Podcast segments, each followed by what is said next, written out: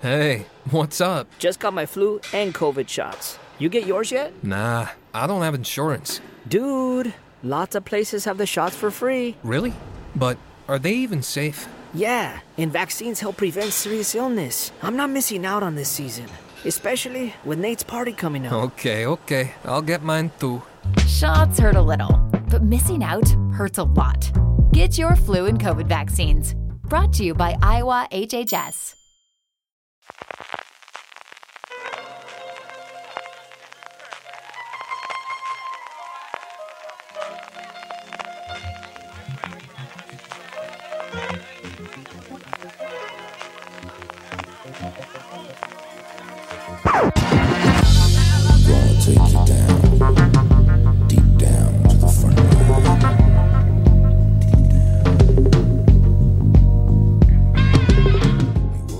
Bienvenidos de nuevo a Streaming, el programa de Fuera de Series, donde cada semana repasamos las novedades y estrenos más importantes de las diferentes plataformas de streaming y canales de pago. Don Francis Arrabal, ¿cómo estamos?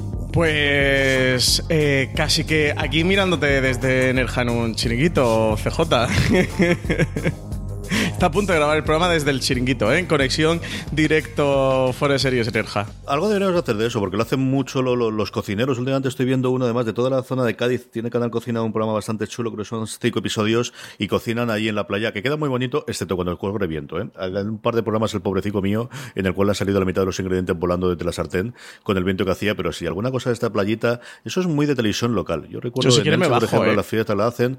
Sí, hombre, si el problema es que llegue bien la cobertura para Pero el que se cinto grabe, pero bueno. Los respetos y comentamos cómo está la cosa. Sería fila de la semana. Vamos evidentemente a comentar todas las novedades de todas las plataformas, terminaremos con nuestras preguntas de los oyentes y antes de eso llegaremos a los Power Rankings, llegaremos a las series más vistas por todos vosotros durante la semana. Antes de eso, eh, anuncio, y es que eh, estos días 15 y 16, como sabréis, es el Amazon Prime Day y si vais a aprovechar las ofertas de Amazon, acordad que tenemos nuestro enlace de afiliados amazon.fueradeseries.com que os sirve para Prime Day os sirve para cualquier otro día. La próxima vez que compréis en Amazon España, entrando desde amazon.fueradeseries.com, a vosotros os costará lo mismo y a nosotros nos dará una pequeña ayuda, especialmente indicado, como os digo, para estos días y para cuando llegue, llegue el Black Friday, que os acordéis de nosotros y que de esa forma tan tan sencilla nos podéis seguir ayudando. Amazon.fueradeseries.com.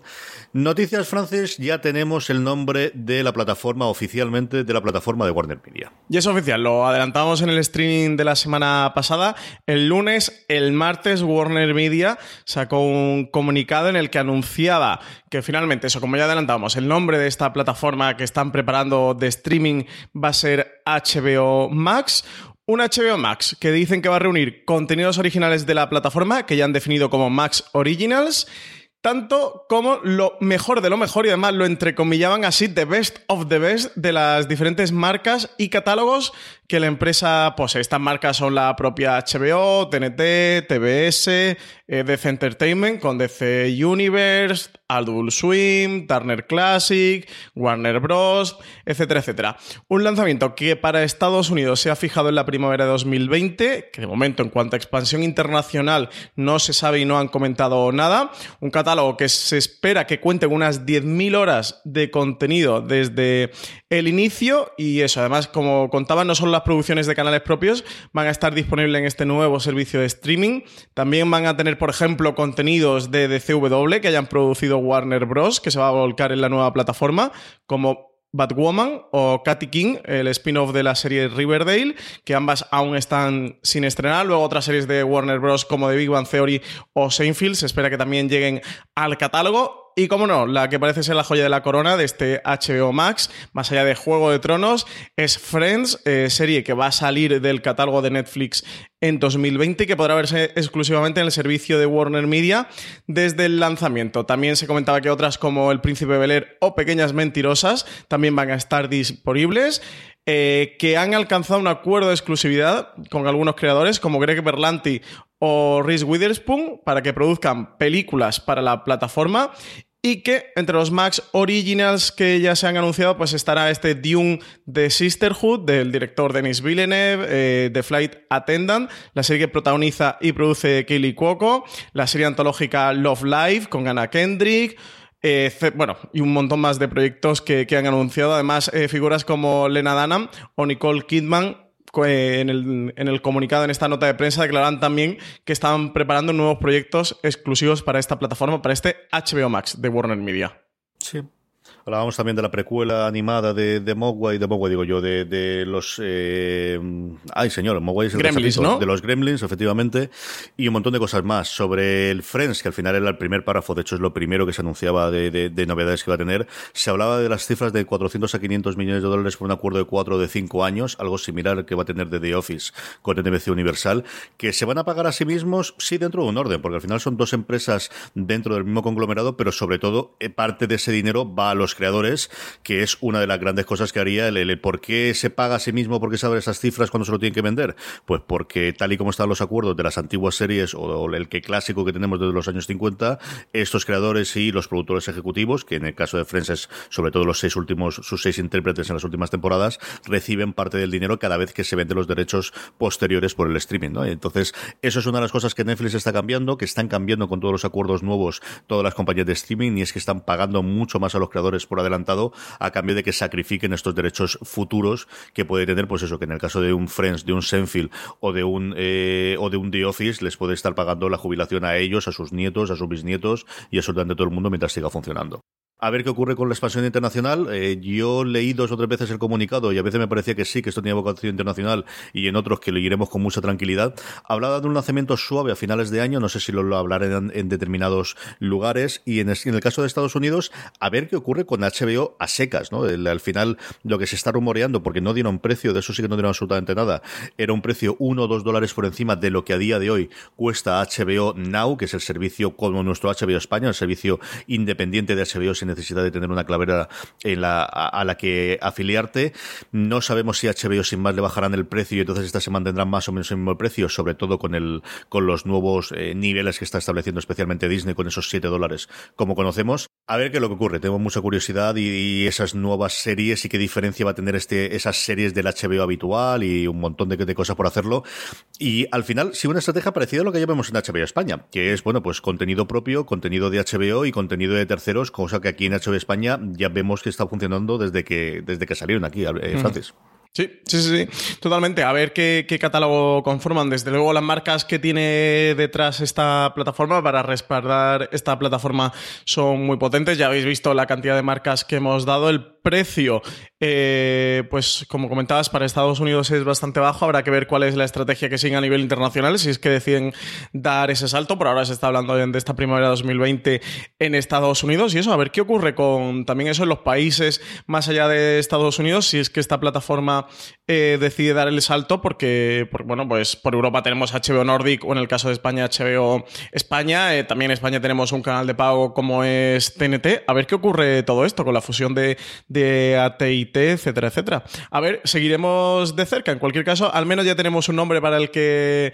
con el que llamar a este servicio de Warner Media. CJ, acertaste, mini punto para ti, que, que tú apostabas por que incluyeran HBO en el nombre definitivo y la apuesta esté por el Max, que se han salido del Plus, ¿no? Que parecía la última tendencia sí, de sí. todos los servicios. De, y bueno, pues mira, aquí han apostado por un Max, que es un, un nuevo nombre para, para una plataforma de streaming.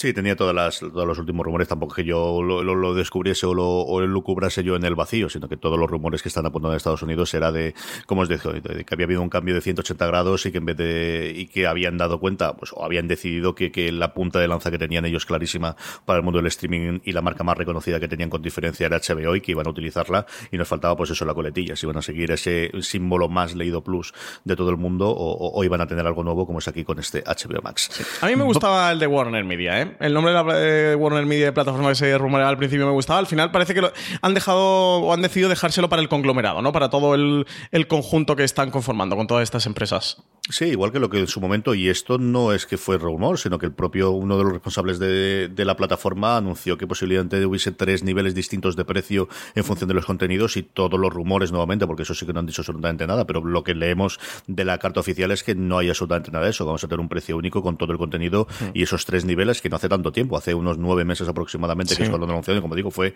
una presentación, no recuerdo ahora si delante de la TCA o delante de, de, los accionistas por el cierre de año, pero eso lo dijeron oficialmente. Bueno, pues todo cambia y yo creo que evidentemente, y lo hemos comentado varias veces, la entrada de Disney y los precios de Disney y la oferta de Disney va a cambiar muchísimo lo que tienen que ofrecer todos los competidores o toda la gente que alrededor va a crear contenido.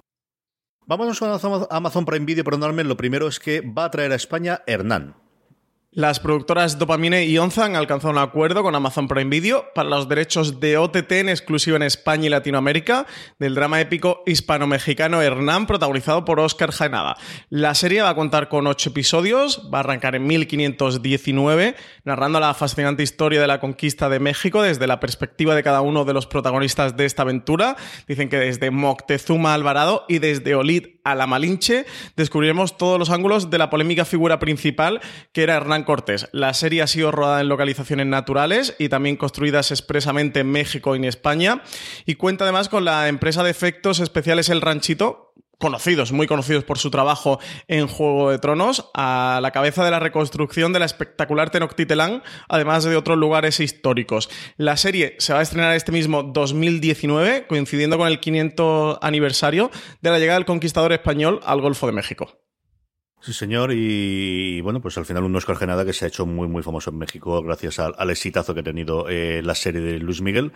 Mm, Amazon, por otro lado, sigue con su carrera de eh, hacer muchísimas adaptaciones de cómic y uno de los que mejor ha funcionado y de las novedades de los últimos años, Paper Girls, también se la va a quedar Amazon un Stranger Things feminista de viajes en el tiempo.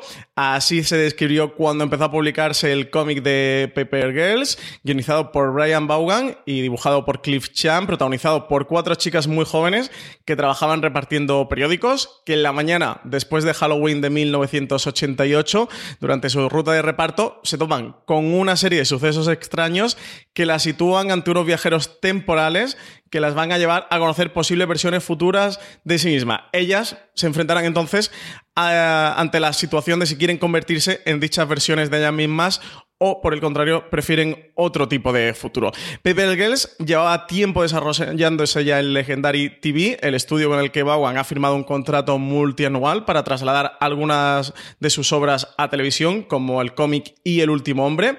Stephen Folsom, co-guionista de Toy Story 4, que, se estrenó hace un, tres semanitas, será el encargado de escribir la adaptación a serie de Paper Girls que además se verá finalmente en, Amazon. era uno de los proyectos que andaba por ahí en Legendary TV moviendo y finalmente ha decidido mm, Amazon adquirirlo. Además, Folsom el encargado de adaptar este cómic, es uno de los guionistas que está trabajando en Amazon también en la serie El Señor de los Anillos. De momento no tenemos reparto, pero sí que entra dentro de la estrategia de, la plataforma buscar este tipo de series ambiciosas y con potencial para traer un, fenómeno fandom muy ruidoso al que parece que Paper Girls sí podría encajar en él. Yo creo que así que podríamos decir, ¿no? Buscando su propio Stranger Things. Sí, a lo tonto, lo tonto es de verdad uno de los cómics que mejor ha funcionado en los últimos tiempos, que ha recibido un montón de, premios y de buenas críticas, y, y Bauhan que poco a poco se está haciendo una carrera, desde luego como adaptación. Yo no me extrañaría absolutamente nada que, en unos años haga una cosa como Gaiman y empiece a, adaptar sus propios cómics, que a alguno le queda todavía importante por adaptar y, a trabajar con alguno de ellos. Yo creo que... Sí, de hecho, ya Bauhan ha trabajado como guionista en tele. Sí, sí, sí, estuvo en su momento Perdidos, estuvo un montón en la cúpula, ¿no? Creo que también, la serie de la cúpula.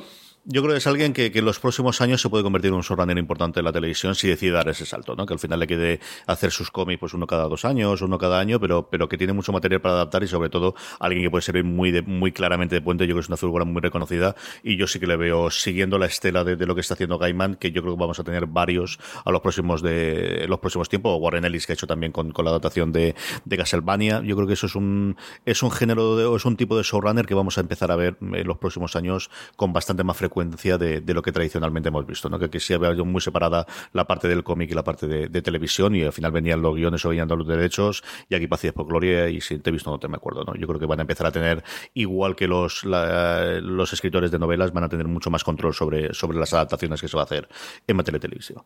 Ed Brubaker ha estado también guionizando uh de ella, la serie de Nicolas Winding junto a él firman los dos el, el guion, que también es un salto de uno de los grandes guionistas de cómic a la tele y a ver también qué hace por ahí Ed Brubaker. Pero sí que es verdad que hay cierta tendencia, ¿no? De, de más allá de la adaptación de cómic a series de televisión, que los propios guionistas de cómics estén dando el salto a guionistas o showrunners de series de televisión. Sí, que, que, la adaptación tengas un control que antes no tenías en cine, y yo creo que en cine se sigue teniendo muy poquito de guionista director final, pero que en series, pues por el peso que tradicionalmente ha tenido siempre la mesa de guionistas y lo demás, eh, bueno, lo hemos visto con Julia Navarro sobre todo, ¿no? El, quizás es el caso más extremo de un control absoluto de, de, un creador que no quiere vender los derechos y no puede controlar el producto final.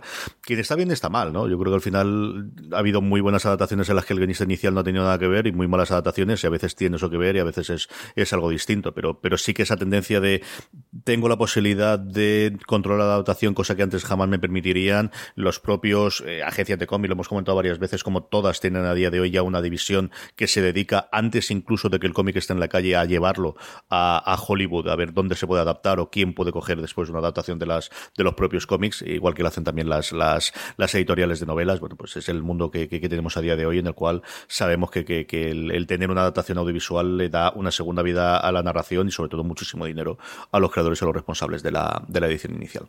Uh -huh. Vamos con la serie de España, Francis. He's wild. He's sweet. He'll shred your couch on a whim, then come crawling back to you, purring happily at your feet. His behavior may be erratic, but he's still the world's best cat, who deserves nothing less than world's best cat litter. The number one natural and sustainable litter brand with no harmful chemicals or silica dust. Trade your clay today. Get world's best cat litter for the world's best cat. Hey, what's up? Just got my flu and COVID shots. You get yours yet? Nah, I don't have insurance. Dude, lots of places have the shots for free. Really? But are they even safe? Yeah, and vaccines help prevent serious illness. I'm not missing out on this season, especially with Nate's party coming up. Okay, okay. I'll get mine too. Shots hurt a little, but missing out hurts a lot. Get your flu and COVID vaccines. Brought to you by Iowa HHS. Eh, grandísima noticia, porque era un montón de tiempo sin poder verse. Desde luego en Estados España nunca se pudo ver. Yo no sé si cuando se estrenó se llegó a ver en Canal Plus. En Estados Unidos no estaba ni siquiera la plataforma. Y es que de la Tierra a la Luna, la primera gran miniserie antes de que llegase Hermanos de Sangre de HBO en su momento, ahora por el motivo del 50 aniversario de la llegada del hombre a la Luna, se ha remasterizado y va a estar disponible el 15 de julio. Sí que se, emitió en Canal Plus en su momento, este de la Tierra a la Luna, el que HBO va a celebrar el 50 aniversario del aterrizaje lunar de la misión Apolo, con una versión especial de la miniserie ganadora del Emmy del Globo de Oro en 1998 de la Tierra a la Luna. A partir del lunes 15 de julio, los 12 episodios que conforman esta miniserie producida por Tom Hanks, con un presupuesto de 65 millones de dólares, va a estar disponible en HBO España. Además, para celebrar este aniversario, los efectos visuales realizados en definición en su versión original han sido reemplazados por efectos CGI completamente nuevos, basados en modelos de referencia de la NASA. Así que, eh, casi que visionado obligatorio, ¿no? Para este verano mm, volver a ver de la Tierra a la Luna, ya que han decidido reformular, reemplazar los efectos que tenía el material original. Absoluta y totalmente, de verdad, una serie que era muy complicado, ya no de ver en España, sino de ver en general, porque en Estados Unidos HBO la quitó del catálogo, yo no sé exactamente por qué. Había alguna versión que todavía se podía comprar en DVD, ni siquiera había sido remasterizada, evidentemente, para Blu-ray, se podía conseguir, y, de verdad que es una muy buena noticia. Como os digo, antes de Hermanos de Sangre, Tom Hanks fue el primer acuerdo que tuvo con HBO en Estados Unidos, la primera miniserie que hizo, a partir, evidentemente, de, de su película. Más noticias sobre series. La primera es que Martin, que no se puede quedar callado, cuenta alguna cosita sobre el spin-off que está ya rodándose eh, de Juego de Tronos. La precuela de Juego de Tronos se encuentra actualmente en fase de rodaje. Se espera que llegue el año que viene, a lo largo de 2020, a HBO, pero por ahora es poca la información que tenemos del proyecto, más allá de alguna incorporación al reparto. Entertainment Weekly viajó a esta Irlanda del Norte, donde pudo hablar con George R.R. Martin, quien ha dado algunas pistas sobre este proyecto, sobre esta precuela de Juego de Tronos que está preparando HBO.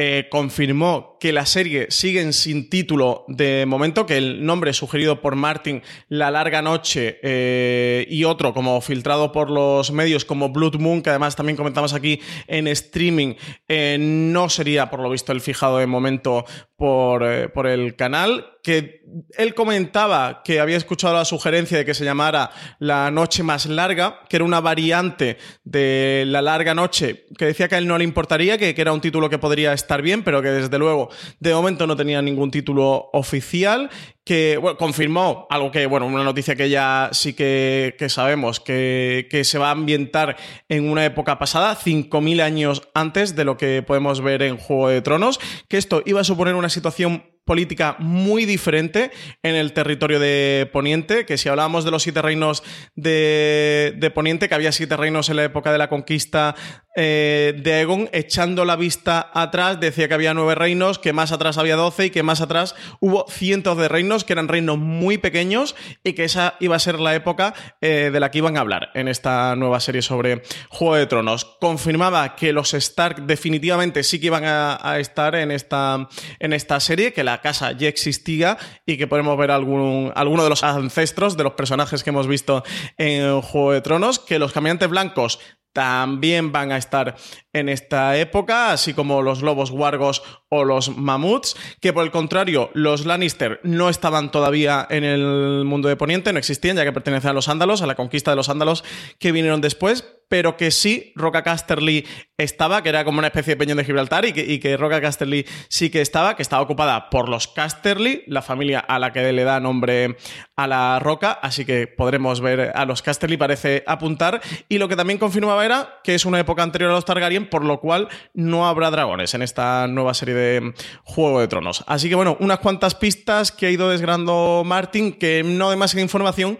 pero que nos da para ir, ir acotando, ir enfocando este, este spin-off de Juego de Tronos. Ese para final de año tener ya un teaser, un tráiler y, y, ver por dónde van las cositas. Por otro lado, uno de los estrenos de primeros de verano, Euforia, que se ha confirmado que tiene segunda temporada. Va a tener segunda temporada después de que su estreno resultara tan provocativo para algún sector de, de la crítica, pero que se ha ido consolidando semana a semana como una de las propuestas más estimulantes de este verano seriéfilo.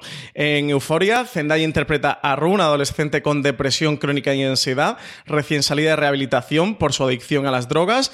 En medio de su deriva va a conocer a Jules, una chica nueva en el instituto, con la que establece una relación de amistad que trae luz a su vida. Junto a ellas, un elenco de jóvenes que retratan los retos que la generación Z tiene por delante. Francesca Orsi, vicepresidenta ejecutiva de HBO, expresaba en la nota de prensa con el anuncio de la renovación que era un honor tener en el canal series tan innovadoras como esta, en la que Sam Levinson, su creador, ha construido un mundo increíble con un elenco extraordinario liderado por la inmensamente talentosa Zendaya. El primer episodio de la serie fue visto por más de 5 millones de espectadores en las diferentes plataformas de HBO y la audiencia ha ido aumentando cada semana, por lo cual vendrían a refrendar eh, la renovación para esta segunda temporada. Para los que estén viendo la primera, recordarles que el último episodio se va a emitir el 5 de agosto. Será por echarle flores, madre mía de mi alga. Todo el mundo es talentoso, todo el mundo es maravilloso, todo el mundo es genial, sí, señor. Esto bueno, cuando renueva es lo que tiene. Cuando cancelan sí, sí, sí, no lo dicen tanto. No, no, no, no, no. no, no. De, era maravilloso, dicen, pero le hemos cancelado su no serie de televisión. Ser, pero seguiremos trabajando con el muy talentoso. También lo dicen de vez en cuando, sí. Movistar Plus, lo primero que tenemos es, yo creo una de esas series que de vez en cuando comentamos que se ve mucho más de lo que se habla de ella, también porque está en su quinta temporada, que es Poldark, llega el 15 de julio. Quinta y última ya, llega el 15 de julio a Movistar Plus al día siguiente de su estreno en Reino Unido.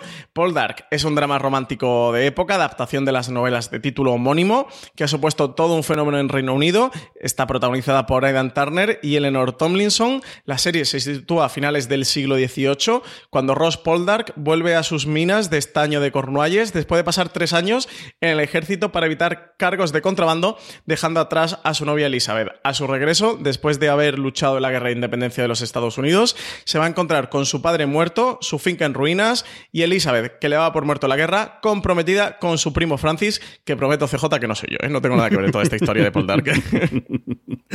y por otro lado, el gran estreno de Movistar Plus, yo siempre me encuentro, sigue apareciéndome a mí desde luego en la, en la cabecera de la serie de Showtime, La Voz Más Alta, que ya ha emitido dos episodios, hemos podido ver los dos. ¿Qué te ha parecido, Francis? Cuéntame, cuéntame tú, a ver, ¿qué te ha parecido este La Voz Más Alta? Que yo viéndola mm, pensaba todo el rato que a ti te va a gustar mucho. A mí me gustó mucho el primero, me gustó menos el segundo, me parece mucho más histriónico, o a lo mejor me pilló en un momento más raro viendo el segundo. Yo creo que, vamos a ver, el, el, el contarte, yo sí conozco bastante parte de la historia y, y, cómo funcionó, y no he leído exactamente el libro del que está basado, pero sí que conozco parte de la historia de, de Fox News y de cómo ha evolucionado. Yo no sé cómo caerá en, en, alguien español que al final sí conoce el nombre de Fox News, pero no sabe nada de la creación y sobre todo quién era Roger Niles y como mucho les puede sonar un poquito Rupert Murdoch.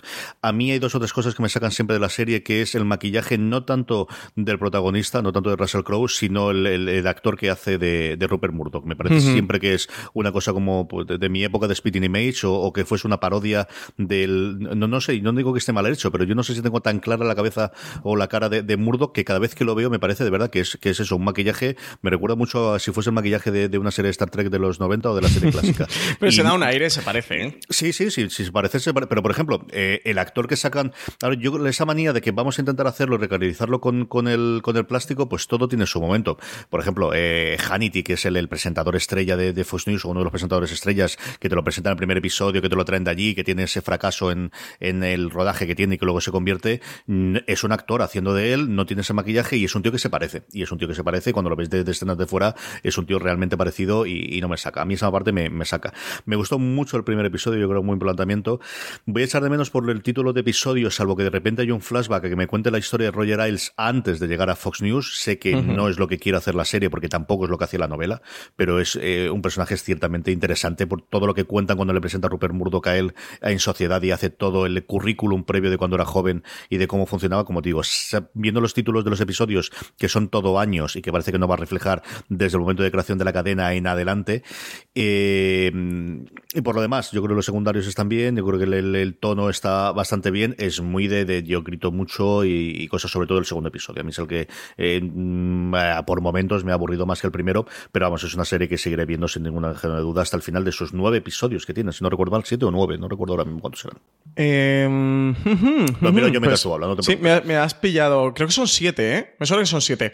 Eh, bueno, sí, como comentabas, está basada en, el- en este libro, el de The Lowest Voice in the Room, la voz más alta en la habitación. Aquí Movistar Plus le ha mantenido el título de The Lowest Voice, pero también lo ha traducido como la voz más alta. Eso cuenta la historia de Roger Ailes, principalmente cuando ficha para por Rupert Murdoch para montar eh, Fox News a partir de ahí arranca en el año 95 y bueno cada episodio se va a dividir en, en los hitos más importantes el de la etapa final de, de Roger Ailes una figura muy controvertida. Eso fue el fundador de mm, Fox News, eh, asesor de presidentes republicanos como Nixon, como Bush y más recientemente como Donald Trump, que también estuvo acusado de acoso sexual eh, pues, hacia varias compañeras eh, de trabajo, algo que también se va viendo. La serie está mm, producida y también guionizada por Tom McCarthy junto a Metcalf. Y también tenemos por aquí a, a Bloom, a Jason Blum. Está la, eh, la serie está producida por Blumhouse, la ha estrenado Showtime, pero es una de las producciones de Blumhouse que se sale del terror aquí en este mm, drama, en un drama que a mí CJ me daba todo el rato la sensación y quizás ha sido lo que más me ha echado para atrás, ¿eh? el nivel de dirección, porque la dirección está toda hecha cámara en mano, eh, con pantallas de, de transición, cada vez que sale un personaje nuevo, poniéndolo el, eh, quién es ese personaje, qué cargo tiene, eh, con las fechas. Hay veces en el segundo episodio lo hace bastante, de ponerte el minuto justo y el segundo en el que, en el que está sucediendo esa escena y esa dirección, intentando una aproximación casi documental a la historia, ha sido lo que más me ha tirado para atrás, porque no creo que esté muy bien conseguida, no, no porque tenga algún problema con ese tipo de, dirección o porque haga una apuesta por una dirección documental, eso a la hora de enfocar la historia o dejar claro al espectador esta historia eh, cómo la han querido narrar o cómo la han querido trasladar, eso que prácticamente como si fuera una reconstrucción de los hechos de, de Roger Ailes. No tengo tanto problema en esto como en la ejecución en sí, que me parece un poco pobre. De verdad, las cartelas, cuando veis la serie, no sé a ti, CJ, si te pasó, pero a mí me sacaban de los nervios porque parecía de. que, que creo que en cier- en cierta parte es el punto que juega, ¿no? De, de tele de los 90 Sí, o de que es, finales de los era- 90, era así. principios de los 2000. Claro, pero a mí de verdad me sacaba porque lo estoy viendo en 2019. Todo el rato me, me sacaba un poco de los nervios porque no lo veía tanto un homenaje como si estuviera eh, no muy bien llevado a cabo. Luego, en cuanto a las interpretaciones, sí que Russell Crowe creo que está fantástico como Roger Ailes. No me ha pasado tanto como a ti que me saque el, el maquillaje y, Russell Crowe como Roger Ailes. Ya prometo que tiene bastante. Russell Crowe prácticamente se le reconocen los ojitos chiquiticos ahí detrás de todo ese látex y maquillaje que lleva sobre su cara. Que el personaje de, de Roger es, una figura como muy atractiva, ¿no? Para hacer esta miniserie de, de, televisión. A ver qué tal. Eh, yo desde luego voy a seguir viéndola. Los dos primeros episodios me han gustado bastante. No me ha pasado tanto como a ti con el segundo, con el de 2001, porque lo que te cuenta es el tratamiento que hace Fox News sobre el, el 11S directamente. Van a los hechos del, del 11S con un Fox News que ya lleva unos 5 o 6 años más o menos en emisión después de la fundación, que lo que tratan en el primer episodio, la fundación del, del canal y bueno, toda la negociación de Roger Ailes con Rupert Murdoch y, vas viendo un poco el proceso del montaje de, de esta cadena de noticias. A mí sí, eso, quizás la parte del 11 de septiembre sí me interesó ver eso, pues el tipo de cobertura o cómo lo iban trazando, el apoyo en ese momento a, a Bush, a el, la connivencia entre Fox News y Roger Ailes, básicamente, y la administración. Y me interesa mucho todo el tema que tratan de la posverdad. En, el primero, pero sobre todo el segundo, se meten más o van ahondando más en, el, en la posverdad. Un tema que está muy de moda, que, que, está el debate en los medios y en la calle, sobre todo a raíz del, del ascenso de la administración Trump un debate que estamos viendo en muchas series de televisión que hemos visto en Chernobyl, donde prácticamente el último episodio se centra en eso, que, que, ha saltado a otras series de televisión y creo que en este, en The Lowest Boys, eh, creo que se van a enfocar por aquí, pero vaya, creo que va a ser uno de los debates sí, sí, fundamentales. O sea, creo que, que al final el gran el gran punto de vista, ¿no? El, la gran tesis que va a mantener esta serie, creo que al final va a ser todo el debate de la posverdad. Y a ver qué tal el tercero y el cuarto, porque están dirigidos por Jeremy Podeswa, que lo hemos visto en Juego de Tronos. ¿Mm? A ver qué tal, qué nos trae la dirección de estos episodios. A mí que lo que más para atrás me ha echado la dirección cuando vi que el tercero y el cuarto está dirigido por Podeswa, a ver qué, qué tal van. Eh, sí que como espectador no ha funcionado demasiado bien, ha hecho un 0,3 más. El segundo sí que, que subió de audiencia con respecto al primero, pero dice que no han funcionado demasiado bien por el momento, eso que se han emitido dos episodios. A mí me gusta, yo la voy a seguir viendo CJ. A ver cómo, cómo continúa y hablaremos de ella cuando termine eso, sin ningún, sin ningún género de duda. Vamos con Netflix. Netflix, que madre mía, qué mayor estoy, nos trae Saint Seiya, Los Caballeros del Zodíaco, la primera temporada, el 19 de julio. Tengo un disfraz de Pegaso, ¿eh? Solo te digo eso, de cuando tenía Madre cinco mía. años. o cuatro. En Netflix vuelvo a tirar de nostalgia con el remake de un gran clásico de la animación, como son Los Caballeros del Zodíaco. La serie se va a estrenar el próximo 19 de julio, con una temporada de 12 episodios, cada uno de 30 minutos de duración. Esta entrega va a cubrir el primer coargumental de la serie original que culmina con los eventos relacionados con los Caballeros de Plata. Sella y los demás Caballeros del Zodíaco juran proteger a la reina. This holiday, whether you're making a Baker's Simple Truth turkey for 40 or a Murray's Baked Brie for 2, Baker's has fast, fresh delivery and free pickup, so you can make holiday meals that bring you all together to create memories that last. Baker's, fresh for everyone. Free pickup on orders of $35 or more. Restrictions may apply. Choose from a great selection of digital coupons and use them up to five times in one transaction. Check our app for details. Bakers, fresh for everyone. Si estás buscando un buen podcast de análisis y debate en tu idioma, te invito a que escuches Pulso y Péndulo. Yo soy Carlos Curbelo. Y yo soy Fabiola Galindo. Todos los jueves analizamos temas de actualidad en Estados Unidos y Latinoamérica. Fabi y yo no siempre estamos de acuerdo, pero sí tenemos un objetivo común. Queremos servir como antídoto contra las noticias falsas y la polarización. Pulso y Péndulo. Busca nuestros episodios en Apple Podcast, Spotify o en tu aplicación favorita encarnación de la diosa griega Atenea en su lucha contra los malvados que pretenden destruir la humanidad. El manga, creado en los años 80 por Masami Kurumada, llegará ahora a Netflix con un nuevo diseño realizado con animación en 3D, una animación y unos rediseños que han levantado ampollas, por decirlo de alguna manera, entre los fans. Yo he podido ver el tráiler, CJ, no sé si tú lo has visto, y desde luego que... Uf, el, creo que no lleva muy bien el, el 3 de esta historia, ¿eh? con, con, lo bien desarrollado que estaba el anime original y los diseños originales. Creo que sí que en este 3D, en esta actualización o remodelación de los Caballeros del Zodíaco, han perdido gran parte del encanto por el camino. Yo no fui un gran aficionado de ella al principio, así que está dudo, salvo que mis hijas de repente le dé por verlo, que también es posible que vea esta. Lo que sí que desde luego veremos es ese mismo 19 de julio se estrena la tercera temporada de La Casa de Papel. Después de conseguir huir con los mil millones de euros de la Fábrica Nacional de Moneda y Timbre, el profesor recibe una llamada. Uno de los miembros de la banda ha sido capturado. La única manera de rescatarlo y de proteger el paradero secreto de los demás es volver a reunirlos a todos para llevar a cabo un nuevo atraco, el atraco más grande jamás pensado. Pues todo eso, lo que tenemos también, tú has podido ver dos episodios, así que cuéntanos si ya puedes contarse, desde luego sin spoilers, pero también que no puedes hablar ya de ello, Francis. Ya se puede. Eh, madre mía, me pasaron los dos primeros episodios hace casi un mes y llevo un mes callándome la boca con ganas de hablar y comentar aquí en el streaming lo que me han parecido los dos primeros episodios de La Casa de Papel. Eh, sin, todo sin spoilers, eh, me ha encantado el regreso. se nota la irrupción de la serie en Netflix a nivel de producción, eh, se nota el dinero con el que cuentan ahora, el presupuesto que tiene detrás la serie, al menos los dos primeros episodios y sobre todo en el primero. ¿eh? El primero es brutal, eh, os adelanto que van, mm, que el rodaje está por todas las ciudades del mundo que caben en los 50 minutos de que dura el episodio que mm, tiene eso, todo tipo de localizaciones, de artificios, de escena espectaculares.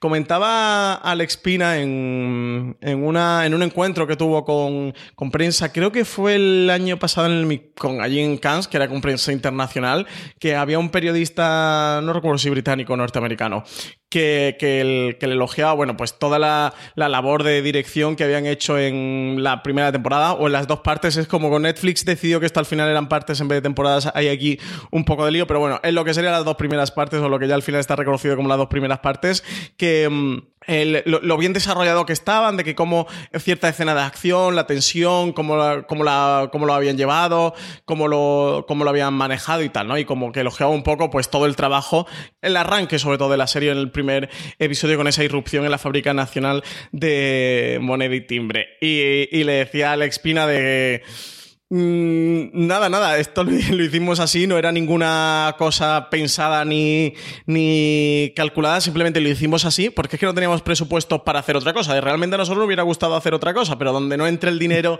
tiene que entrar el ingenio y nos buscamos la vida para, para, para poder sacar este, la entrada o la irrupción en la Fábrica Nacional de Moneda y Timbre y todo lo que acontecía alrededor con, muy poco presupuesto con el que trabajamos, sobre todo Jesús Colmenar, que era el director de, esos primeros episodios, de literalmente se tuvo que buscar la vida para con el presupuesto que teníamos y los recursos que teníamos, hacer lo que queríamos hacer, que era entrar a esa fábrica nacional de, de moneda y timbre, y bueno, sobre todo con la escena de Úrsula Corberó, no comento mucho más, para no hacer spoiler, y, todo lo que había alrededor de ello, ¿no? Que era lo que le, elogiaba el, el periodista. Bueno, pues aquí sí que tienen muchísimo presupuesto y aquí sí que pueden hacer todo lo que les dé la gana hacer Aquí va a ser el reverso de lo que vimos en estas dos primeras partes de, la casa de papel.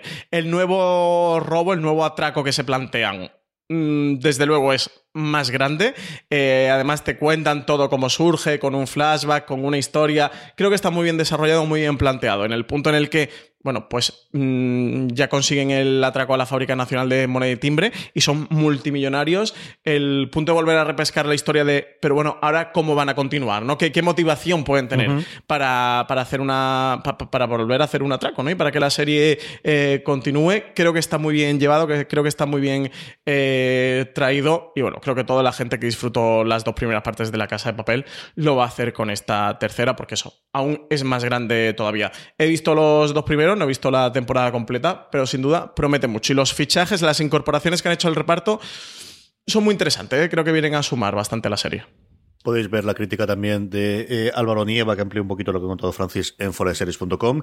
Y el otro gran estreno, evidentemente, eh, de este verano de, lo que llevamos de Netflix ha sido Stranger Things, que nos lo hemos ventilado los dos en cuestión de una semana, Francis. Sí, yo le he pegado maratón fuerte. Además, esta tercera temporada son ocho episodios, igual que la primera. La segunda tuvo uno más, que era nueve. Cuéntame a ti qué te ha parecido, que a ti te ha encantado. Yo me he entretenido muchísimo, muchísimo. Y mira que hay momentos en los que sé que yo me podía haber puesto, pero uff, ¿cómo esto cómo va a pasar? O aquí me chirría y tal pero estaba tan entregado a la historia, tan entregado a las relaciones humanas, tan entregado a, la química que tienen algunos más y otros menos dentro de los protagonistas. Creo que es un hallazgo alguno de los personajes nuevos que hemos traído, especialmente Robin. Creo que está muy, muy bien. Hopper es que a mí es un personaje que me vuelve lo que me encanta. Sigue teniendo yo creo los defectos o los puntos que, que se le ha visto la costura en la segunda temporada, como es, bueno, pues los, los poderes de, de, Eleven que de vez en cuando pues, pues eh, son excesivos. Will, que yo creo que es un personaje que desde la primera temporada no saben qué hacer con él, pero de verdad que me ha entretenido y me he divertido muchísimo. Creo que es una tercera temporada que homenajea mucho más a las series de acción de los, o a la película mejor de acción, mejor dicho,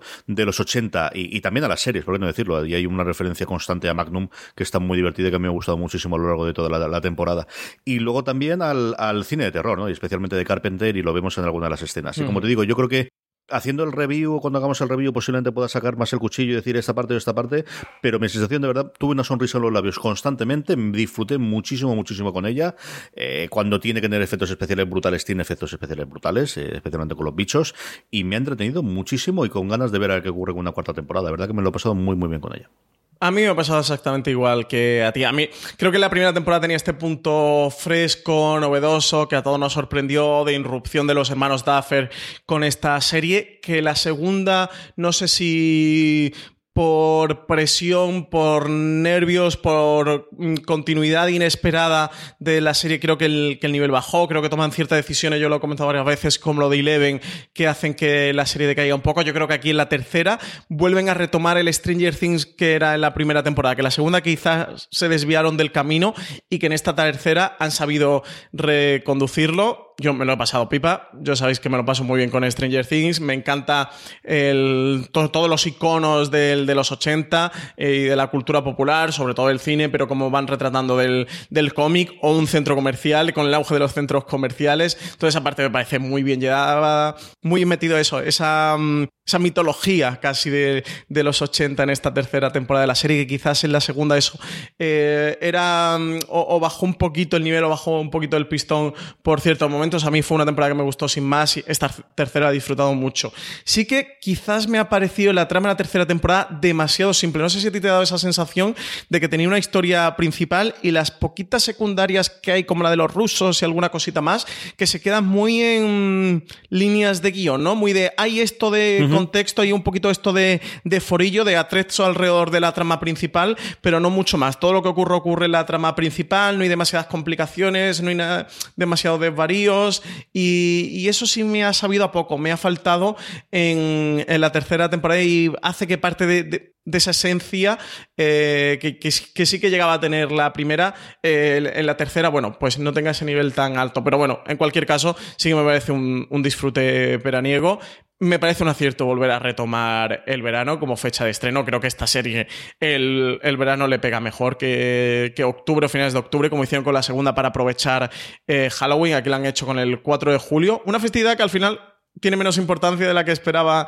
en la, en la tercera temporada. Creía que iba a ser más importante. Y al final, bueno, hay algún detallito por ahí con el 4 de julio, pero tampoco es esencial. Y yo lo he disfrutado. Creo que a quien le guste Stranger Things, pues esta tercera temporada le gustará. A quien no le guste Stranger Things, pues le seguirá sin gustar. Y a ver qué ocurre con esta cuarta. Han dejado varios caminos, planteamientos al final de la tercera interesante.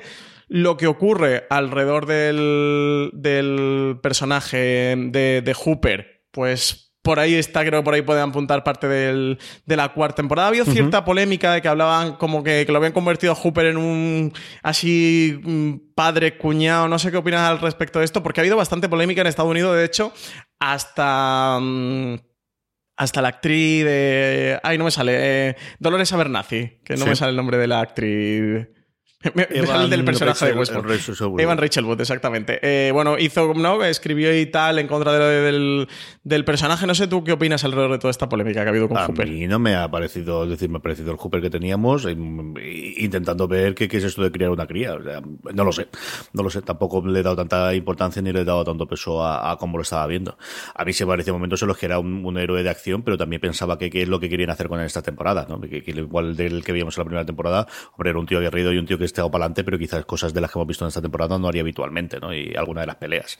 Pero que yo creo que juega dentro del, del, juego que tiene Stranger Things, que yo creo que tienes que tener la suspensión de la, de la incredulidad desde el principio. Lo ocurría en la primera temporada y yo creo que ocurre especialmente esta tercera. Yo creo que si alguien no consigue hacer eso, le va a costar hacer la serie, porque de verdad que yo sigo hacer ese análisis y digo, uff, porque me lo creo todo y porque me estoy divirtiendo mucho, pero si no hay partes de aquí que serían muy complicadas de aceptar, ¿no? De, que se dejen los críos hacer estas cosas por separado, que los adultos hagan estas cosas y ni pregunten dónde están mis hijos. Yo creo que hay momentos de esos que es en la tradición del género y que ocurría exactamente igual, evidentemente, en los Goonies y de todos este tipo de series y de películas y de, esta libertad que siempre hemos visto en las películas y en las series americanas, de cuando llega el verano hay un momento gracioso de, los últimos episodios que dice, ¿dónde están los niños? Yo qué sé, si es de verano. Pues ese tipo de cosas que, que, que, a día de hoy, pues evidentemente, vamos, te voy a decir yo, eh, son tres segundos en los que no tu hijo y llamas a la Guardia Civil automáticamente o a los geos si es preciso.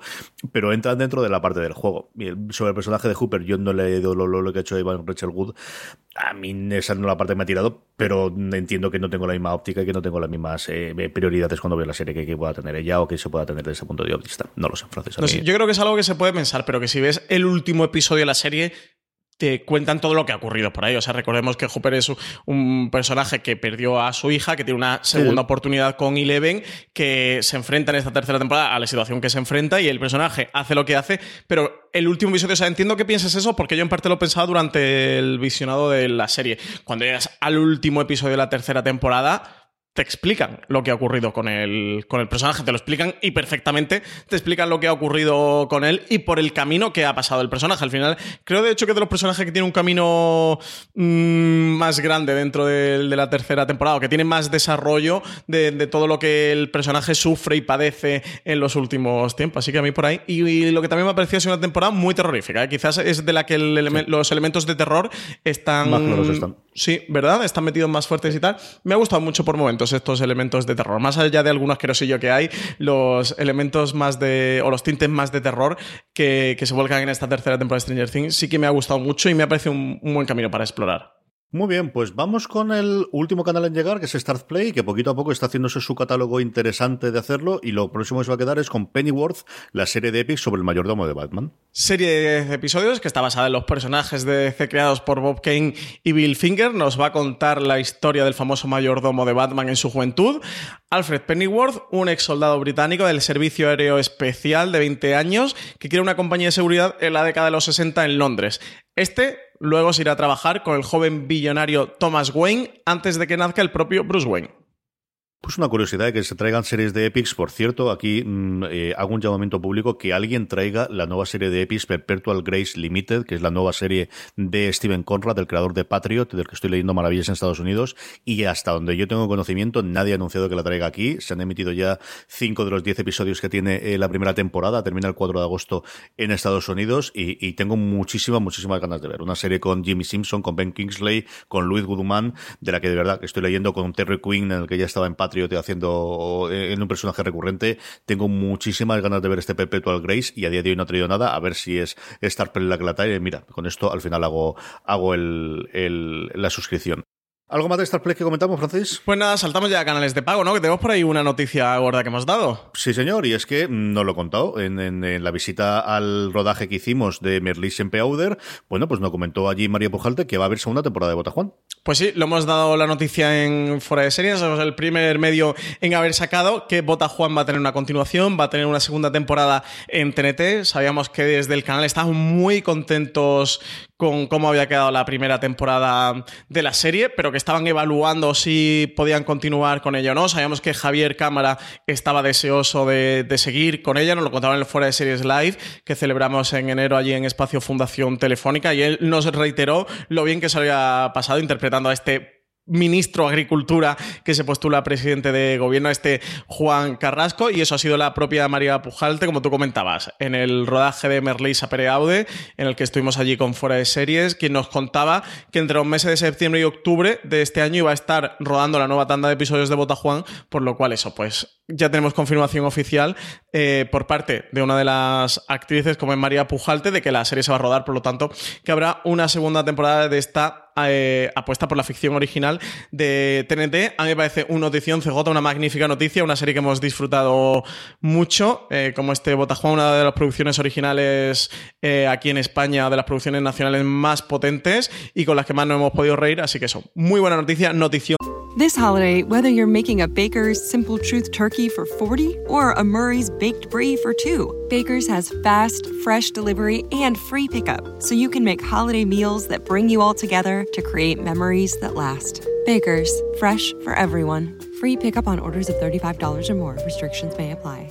Choose from a great selection of digital coupons and use them up to five times in one transaction. Check our app for details. Baker's, fresh for everyone. Que continúe Bota Juan, que vaya a tener una segunda temporada en TNT. Sí, señor, muchas ganas y, y, para felicitarnos todos. Doble sesión de terror. La primera es que la tercera serie de The Walking Dead ya tiene protagonistas.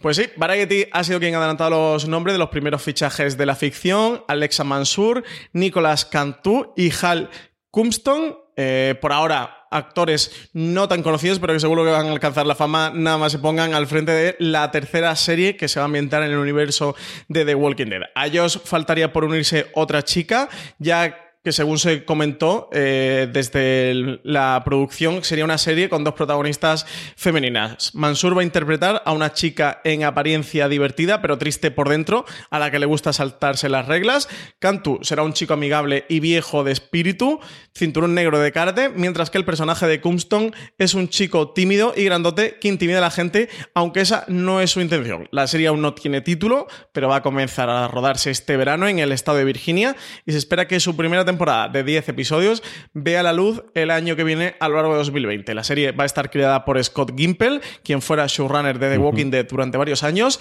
y ahora ostenta el cargo de CEO de la franquicia junto a Matt Negrete, productor y guionista de la serie madre durante varios años.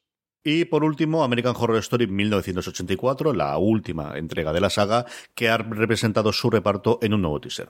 No va a contar con Sarah Paulson ni con Evan Peters, los dos únicos intérpretes que habían aparecido en todas las temporadas anteriores de la antología de terror de Ryan Murphy, pero para compensar su ausencia, la serie ha preparado un estimulante reparto con veteranos de la saga y con nuevas caras. En un teaser publicado por el propio creador de la serie, los protagonistas aparecen mostrando sus mejores looks ochenteros a cámara al ritmo de I Can't Dream About You de Dan Harmon. Tenemos a Emma Roberts, cuyo fichaje ya conocíamos y que es la primera en aparecer en dicho teaser. Después nos encontramos a otros actores que vuelven a la serie, como Billy Lourd, eh, que apareció en Cult y en Apocalypse, Cody Fern, que también apareció por Apocalypse, Leslie Grossman, que también estuvo en Cult y en Apocalypse, o John Carroll Lynch, quien fuese el payaso de Freak Show y que aparece que encarnará al villano de esta nueva temporada. Entre las incorporaciones veremos en American Horror Story 1984 al medallista olímpico Gus Kenworthy, así como Angelica Ross, que aparece por pos y otra de las series de Ryan Murphy, Matthew Morrison, que también estuvo en Glee, Zach Villa en Shameless y de Ron Horton, que estuvo en American Vandal. De todo lo anterior, ¿qué recomendamos, Francis? Pues yo me voy a quedar con La Casa de Papel, tercera temporada. Mm, voy a jugar con un poquito de trampa, tiro a tablero, que ya he visto algo de, de, esta tercera temporada, de esta tercera parte, he visto los dos primeros episodios. Sin duda, La Casa de Papel. Tenéis que poneros con ella si habéis visto las dos partes anteriores. Y si nunca habéis visto La Casa de Papel, oye, pocas series más adictivas y veraniegas se me ocurren para ahora, para este julio.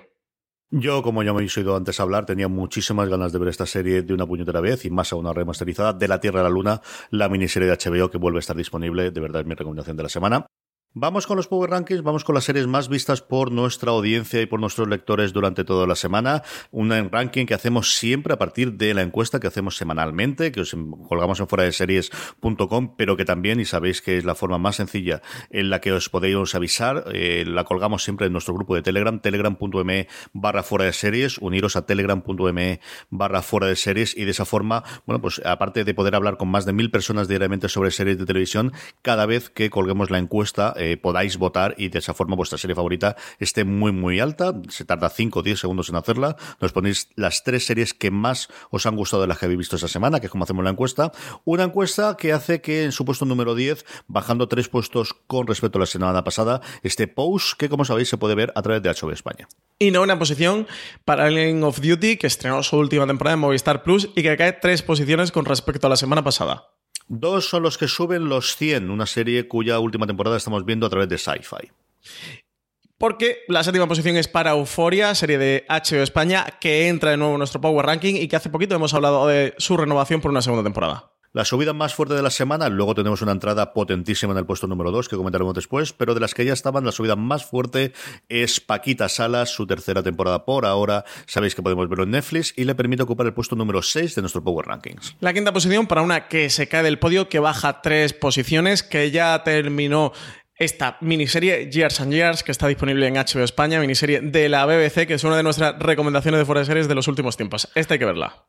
Y una semana más se queda un peldaño de llegar al podio Dark, que se queda en el puesto número 4, una serie, como sabéis, que se puede ver en Netflix. Y manteniéndose en el podio con respecto a la semana pasada está Big Little Lies, serie de HBO original, que también está disponible aquí en HBO España y que está emitiendo su segunda temporada.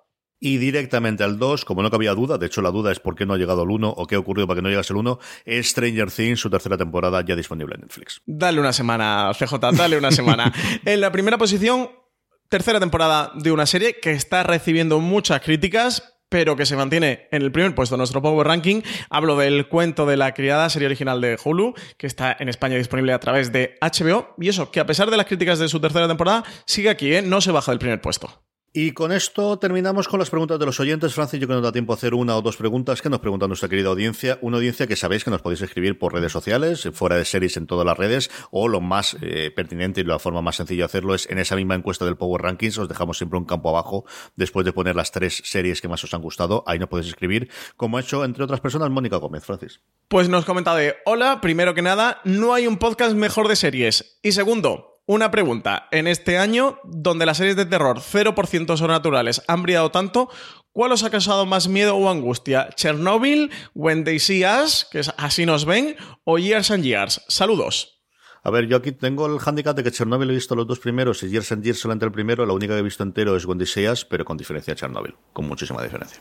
Sí, eh, uf, yo tendría dudas entre Chernobyl y Years and Years, pero quizá Chernobyl, que está basada en hechos reales, ves que todo esto ocurrió, porque lo de Years and Years es, podría ocurrir, sí, es un what if, pero en, Chernobyl ocurrió. O sea que quizás me ha dado más miedo Chernobyl. Y bien apuntado esto de, de Mónica, ¿eh? que, que, ha sido un, o está siendo un año donde, donde está viendo muchas series, entre comillas, de terror sin, sin toque sobrenatural. ¿eh? Totalmente cierto de Mónica Gómez. No sé si tiene que ver algo de eso, de que todo este tema de la posverdad y todos estos debates mm. que hay que se están colando en las series de televisión. Ángel García nos pregunta sobre miniseries, Francis. Pues sí, dice que alguna miniserie espectacular para ver. Últimamente he visto dos de HBO España, Heridas Abiertas y The Night Of, y me han parecido buenísimas. Gracias.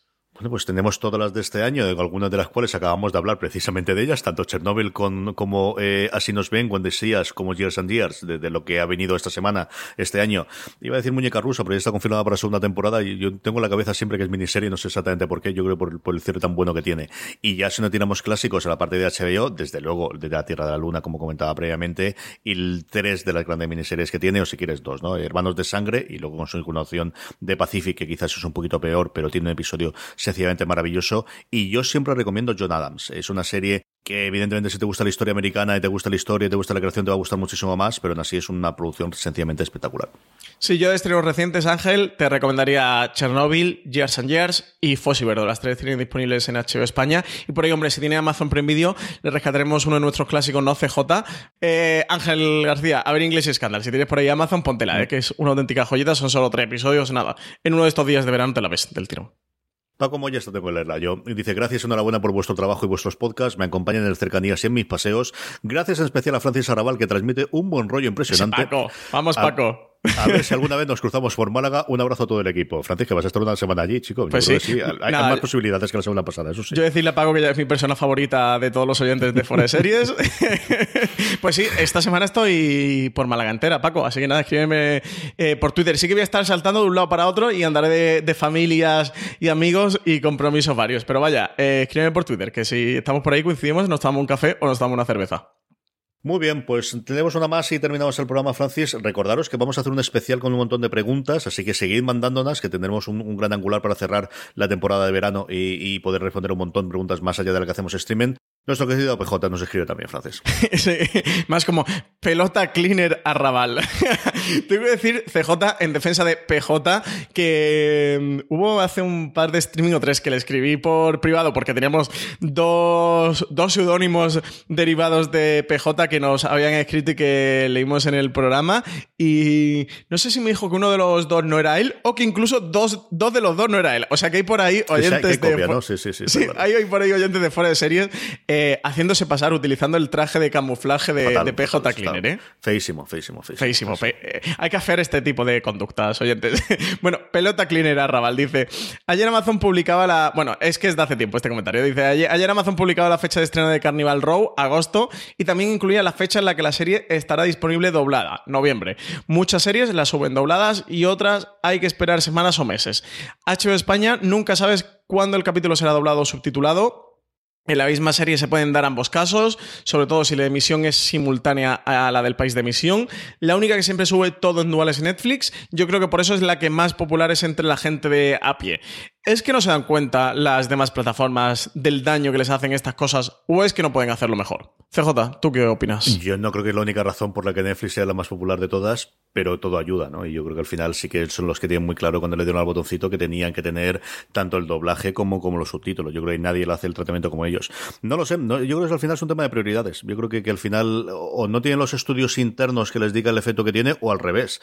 Eh, tienen sus estudios internos y lo que les demuestran es que no, no, el, el que no esté doblado desde el principio tampoco les afecta tantísimo a la suscripción final. Puede afectarte, evidentemente, a que una persona no ve una serie concreta, pero si no se te va la gente, pues los fríos números y los fríos cálculos son esos. Yo mm, eh, creo que es un error eh, total y absoluto, que cuando ya haces el coste de, la compra, el no tenerlo doblado y tenerlo subtitulado, especialmente con el tipo de series que suelen... Es más complicado, por ejemplo, con las series en abierto si las quieres, eh, que compras de Estados Unidos y que se emiten semana tras semana y, y que están rodándose al mismo tiempo que se emiten, porque es complicarlo hacer el doblaje. Pero normalmente de todas las que estamos hablando, las que suelen traer, eh, bueno, desde luego las de Amazon y las que tiene HBO, que lo normal es que ya las tengas en las series completos, hablo las compras, como digo, que de, de las cadenas de las series que tienen abierto, si quieres estrenar la pegada a Estados Unidos, que puede ser más complejo, pero al final se consigue y se, se hace con alguna de ellas. No lo sé, no, lo- yo creo que, que es una cosa a la que vamos. Yo al- sobre el tema de Amazon le pregunté, de verdad que yo le pregunté al, al, al buen señor de, de, de Amazon allí en, en Inglaterra y me dijo que todo vendría doblado. Claro, yo tampoco caí en que doblado podría ser que lo traerían dos meses después. Me Bueno. parece un error, personalmente sí me parece un error. Sí, sí, sí, yo creo que sí que es un error. No creo como tú, ¿eh? que con Netflix sea lo único que la convierte en la más popular o que en la plataforma que tenga más gente, pero estoy seguro de que ayuda muchísima gente. Y yo diría que una amplia mayoría, una muy amplia mayoría, ve las series o ve productos audiovisuales, sean cine, un documental, lo que sea, eh, doblado más que en versión original con subtítulos. Es verdad que Netflix siempre lo tuvo muy claro. Si os metiese en su plataforma, ya no solo con el español, es que mm, doblan y subtitulan a una cantidad enorme de idiomas. Y. mm, y, y más que lo hace, lo que pasa es que normalmente, por ejemplo, en España, por zonas, suelen estar disponibles unos cuantos, no suelen estar disponibles todos, pero si te vas sí, a... te ponen los, los principales, sí. Claro, si te vas a Alemania son otros diferentes, o si te vas a mm, Estados Unidos o si te vas a Australia son otros diferentes, exactamente. Lo que dice CJ, te ponen los principales eh, por cada país, pero que ellos doblan y subtitulan a una cantidad ingente de, de idiomas. Es algo que otras plataformas no han decidido apostar tanto por ello, que les va costando más y yo creo que sí que les puede afectar y a Netflix beneficiar de todas maneras. Recomendar que justo mañana eh, tenemos un gran angular so- sobre las plataformas de streaming en España a examen, que hablamos de todas estas cosas y de muchas más de todas las plataformas de streaming que están disponibles en España. Así que si os interesa el tema y ver todas las plataformas que hay, cuánto cuestan, qué catálogo tienen cada uno, para qué perfil de serie filo es, etcétera, etcétera. Eh, eso, estad atentos, que mañana tendréis desde primera hora de la mañana disponible este gran angular, donde echamos un poquito de revista a las plataformas de streaming que hay, CJ, las que llevan ya mucho tiempo con nosotros, como Netflix, bueno, mucho tiempo, que son 3-4 años, como las que han llegado hace unos poquitos meses, como Stars Play o Acon. Sí, señor, además un programa en 15 minutos, o sea, dura poquísimo. Sí, no sí, sí, poquísimo, breve, ligerito para el verano. Breve, breve e intenso, sí. Programa de tinto de verano. En fin, hasta aquí ha llegado streaming, hasta aquí ha llegado nuestro eh, programa de esta semana. Recordaros, eh, amazon.fueradeseries.com para todas las compras que hagáis ahora en los Prime Days, el 15 y el 16. Como Las toallas de playa, ¿no. CJ? Las toallas de playa en. Amazon. Y los cubitos, de playa. el hinchador, el Claro. hinchador. Las que no se palas, olvide el hinchador, cubitos. que los cacharros de plástico cada día son más grandes. Compras toallas de felpa buena. Eso es desastroso todo. Así que todo ese tipo de cosas Eh, gracias por estar ahí, don Francis Arrabal. Pásatelo muy bien en Málaga y da abrazos y recuerdos a todo el mundo por allí. Ah, la semana que viene estamos por aquí de nuevo en streaming. Y a todos vosotros, eh, escucharnos. Los vemos la semana que viene y recordad, tened muchísimo cuidado ahí fuera.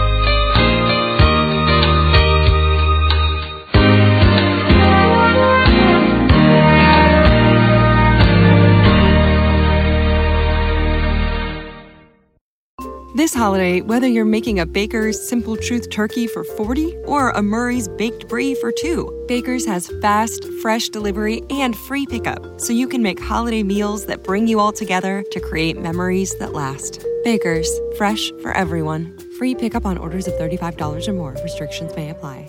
Choose from a great selection of digital coupons and use them up to five times in one transaction. Check our app for details. Bakers, fresh for everyone.